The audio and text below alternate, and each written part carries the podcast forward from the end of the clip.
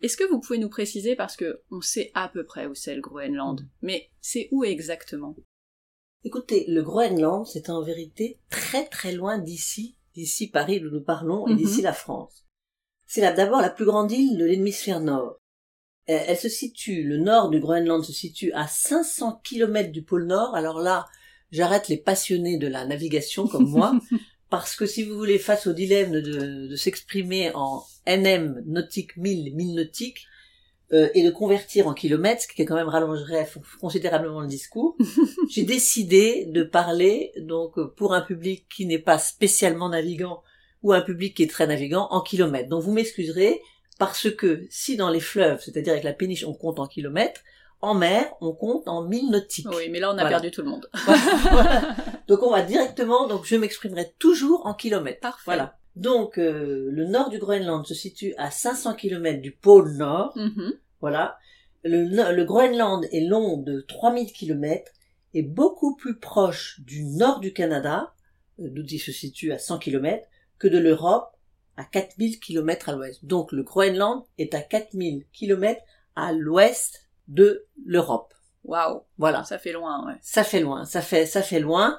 Donc je pense que vous avez dans votre esprit continent américain, Oui. nord du continent américain, Groenland. C'est le même euh, ensemble euh, géographique. Tout à fait. Très loin de nous donc. Oui, oui, absolument.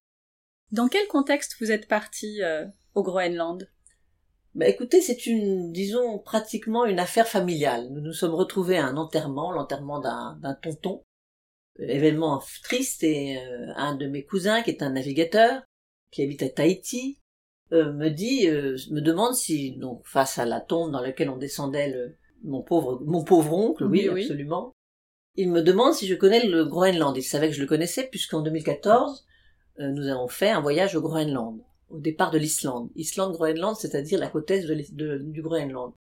Et il me glisse, et c'était en janvier euh, 2020, c'est-à-dire juste avant le confinement, juste avant le- le- la grave crise euh, sanitaire du Covid, est-ce que tu irais chercher mon bateau qui est là-bas?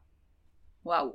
voilà. Alors ça, c'est resté gravé fortement dans ma tête parce que c'est en même temps un, un challenge, j'utilise un mot anglais, et en même temps, euh, c'est une proposition. Et par-dessus ça arrive le, donc je dis ni oui ni non, nous en parlons avec mon mari, mais à peine, mais par contre la phrase reste gravée dans mon esprit.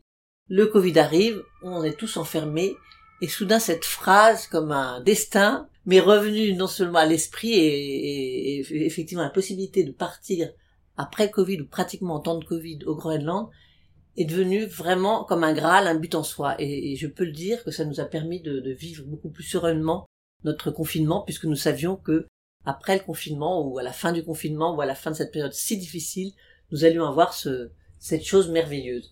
Donc voilà, ce cousin nous demande d'aller chercher son bateau au Groenland. C'est un bateau de 13 mètres, un peu moins de 13 mètres, qui a une coque en strongal, c'est-à-dire en strong aluminium, très épaisse, faite pour les navigations difficiles avec des glaçons, avec des icebergs, on peut cogner sans problème.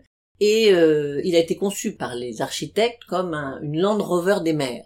Donc un bateau tout à fait sécurisant, mais qui avait passé quatre ans au Groenland en cale sèche. Ah.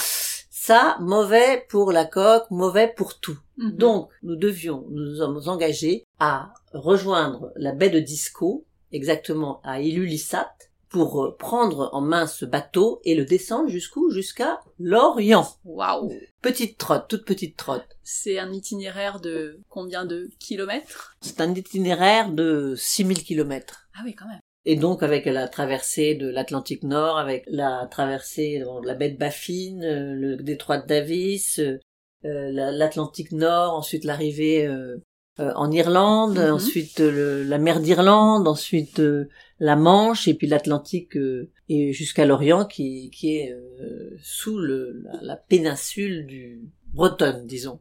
Pardon pour les Bretons si je dis que c'est une péninsule. c'est une grande péninsule, Oui, magnifique péninsule. On peut le dire, on peut le dire. Oui. Oui.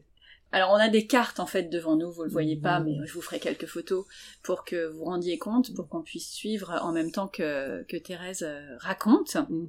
Rien que les cartes, c'est déjà impressionnant. C'est un voyage que vous estimiez à combien de temps? Écoutez, c'est un voyage, de toute manière, le temps était compté par le fait que c'était l'été. Il fallait y aller de toute manière en été. Parce qu'en été, donc, vous avez un temps beaucoup plus clément. Les glaces, euh, les glaces qui ferment les baies euh, ont cédé, donc les baies sont tout à fait abordables euh, avec de l'eau.